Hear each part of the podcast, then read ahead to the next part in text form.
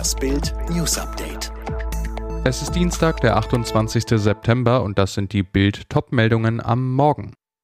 CDU wut nach Wahlniederlage. Ampelkoalition laut Umfrage am beliebtesten. R. Kelly im Missbrauchsprozess für schuldig gesprochen. Die CDU-Wut nach der historischen Niederlage bricht sich Bahn und sie beginnt im Osten, als Sachsens CDU-Ministerpräsident Michael Kretschmer kurz vor der Präsidiumssitzung vor dem Adenauerhaus vorfährt, verrät sein Blick seinen Ärger. Wir haben die Wahl verloren, wir haben Fehler gemacht, ein weiter so kann es nicht geben.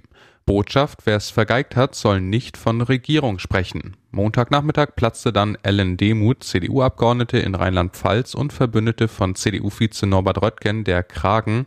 Via Twitter schrieb Demuth an Armin Laschet, Sie haben verloren, bitte haben Sie Einsicht, wenden Sie weiteren Schaden von der CDU ab und treten Sie zurück.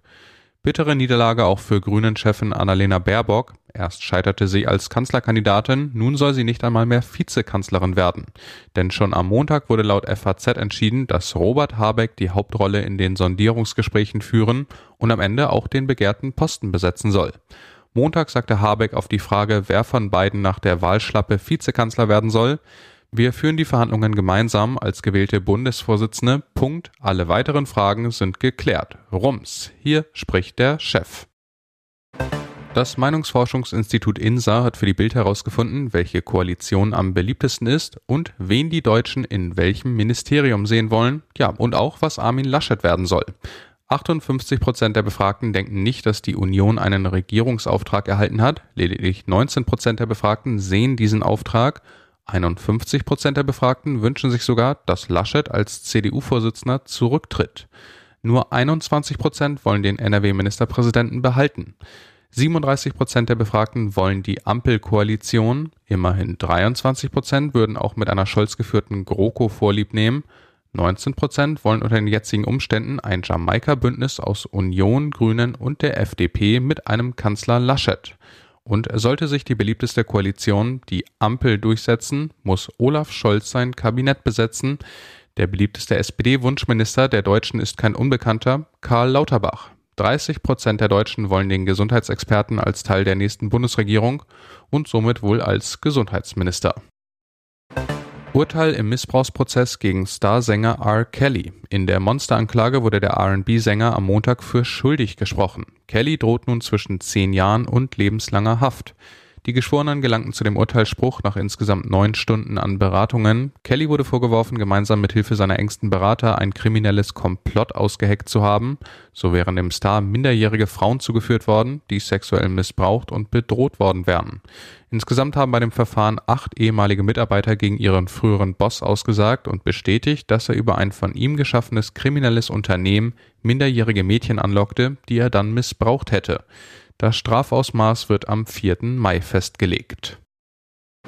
Ein Ex-Bundesliga-Profi auf der Flucht. Cesar Öztürk, ehemaliger Spieler von Bayer Leverkusen, soll laut türkischen Medienberichten per Haftbefehl gesucht werden. Der Grund könnte grausamer nicht sein. Der einstige Fußballprofi soll in Istanbul einen Mann auf der Straße erschossen haben.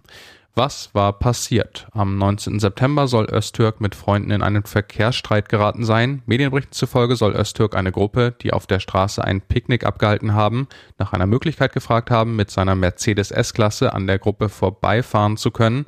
Aus noch nicht bekannten Gründen soll es zu einer massiven Streiterei zwischen den beiden Gruppen gekommen sein.